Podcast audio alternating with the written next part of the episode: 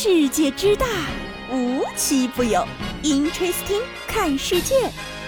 本节目由喜马拉雅青岛独家出品。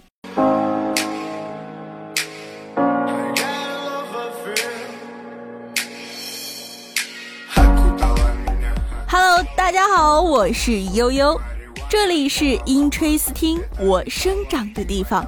欢迎来到我的世界，娇贵的小耳朵。我我吐了。这句词儿，我想大家应该不陌生吧？我稍微改良了一下，但大家应该还记得原版是缅甸北部。前一段时间呢，这段子是被各种千万级粉丝的博主翻拍，哎，整个小西服特效气氛一到位，还真让人有点好奇，缅甸北部的小哥哥都这么帅吗？但事实可是跟想象有很大差距的。等你到了你就知道了。表面上呢是欢迎你去游玩，再者说有高薪工作，月入四五万。拜托各位稍微动脑子想一想，真能人均四五万，估计现在缅甸北部经济水平得到世界第一了，还需要什么游客啊？实际上呢是被骗去做一些不可描述的事情，比如电信诈骗。这电信诈骗呢还是最轻的，骗不着人呢就把你拉去卖血，抽血抽到抽不出来，还可以买卖器官呢。其实很早之前啊，我们还没有那么高防范意识的时候，接到从境外打来的电话时，我还很纳闷儿，外国哪来这么多中国人搞诈骗嘛？要是现在啊，顺势接起电话都得问一句：你说中国人不骗中国人？紧接着都得问他：你下没下载国家反诈中心 APP 呀？你可真是个大聪明。要说这国家反诈中心 APP 啊，大家是一定要下载。前一段时间呢，李女士就因为接了一个骗子的电话，完事儿呢，故意逗骗子唠了几句。紧接着就被警察叔叔约谈了，拿着防诈宣传手册是给他不断输出两个小时啊，所以说是真的能够杜绝被骗。但大家一定不要模仿无聊到跟骗子唠嗑啊。紧接着咱再拉回来啊，这些骗子是怎么把人骗过去的呢？其一就是会往各大短视频平台上发布唱歌的视频，打上远征军、爱中国这类的假标签。第二呢，就是会以旅游等借口邀请你去。各位小伙伴们，一定要多长点心呐！你想想，他们嘎腰子、拉肾都不上麻药，得多疼啊！真是高手！时刻谨记，那里是缅甸北部关押你的地方，请待在你的国家，我娇贵的小公主呀！咱说被骗的呢，不一定是成年人，能识别骗局的也不一定是成年人。这不是最近就有这么一件小学生识别特大造假案的事件吗？事情是这样的，浙江省一小学生在看地图时发现，哎，不太对啊，这个自己本省的地图怎么不完整呢？于是呢就去找警察叔叔了。在经过一段时间的调查后，发现这是一个专门造假的团队，甚至从二零一六年开始就非法复制地图，涉案金额是将近一千万元啊！你说这奇怪不奇怪啊？一个有缺陷的地图流转生产了将近五年的时间，最后还是被一个小孩儿给发现了。要说这地图给我看，我估计少个省我都不一定能知道。不仅这样啊，我觉得即使我们发现了地图缺角少边的，也不会主动找警察叔叔吧？很多事情呢，还真不是得过且过的，该较真儿就得较真儿啊！你看，一不小心就可以在自己的人生履历中添加完美的一笔。曾协助警察破获涉案一千万元的特大造假案，听着多厉害啊！上面咱聊的都是怎么被骗的，下面来聊聊怎么被偷的。只不过这个偷啊要加个引号，那些被疫情偷走的大学时光。疫情正开始呢，已经是二零年过年的时候了，到现在已经是三年前的事儿了啊！这三年我们的日常生活呢都有口罩陪伴，核酸检测呢也是隔天一小桶，五天一大桶。回过神来才发现，这些事儿已经过去三年了。今儿要跟大家聊的是被偷走的大学时光。为什么要说大学嘞？这还要从二零一九年入学的大一小朋友们说起。上高中呢，老师家长天天念叨说，坚持一下，再努力学习一下，等你们到了大学，你们就自由了。不知道大家是不是这样？反正我就是被这样骗到大学的。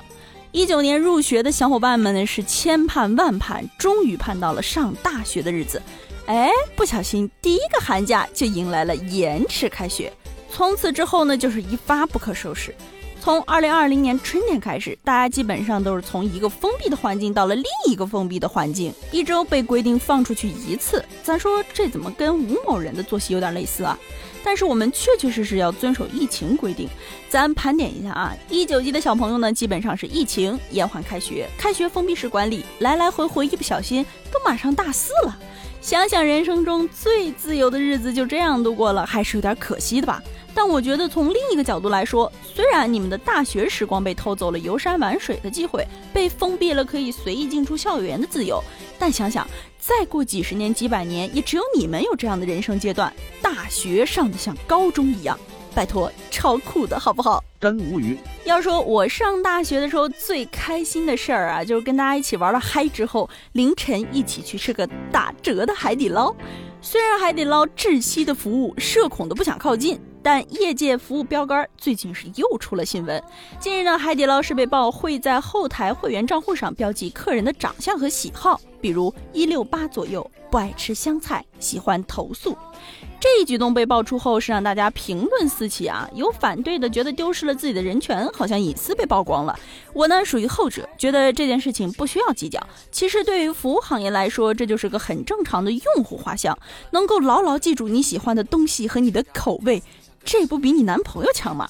你看看你得做到什么地步，才能让你男朋友把你加在备忘录里啊？标签呢也是为了更好的服务嘛。就是不知道我在海底捞服务员备忘录里记的是什么？女，一六八左右，不挑食，非常能吃，漂亮。自己找不到比海底捞服务员还细心的男朋友，就只能看看别人谈恋爱了。最近几年呢，不知道大家有没有发现啊，恋综特别的火。就是说，去大街上捡几个素人，然后放到一个小屋里一起生活个几周，然后就诞生了几对 CP。屏幕前的单身狗是磕得非常认真啊，又是为别人甜美的爱情流泪的一天。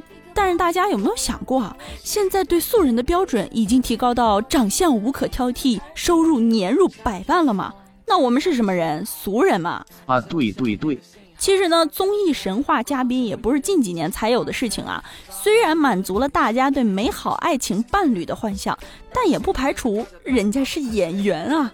所以啊，吃瓜一定要理性，谨防塌房了，伤心的还是你自己呀。Oh God, please no！今天节目呢就接近尾声了，近期疫情大家一定要注意防护，安全第一。好了，我们下期节目再见，拜拜。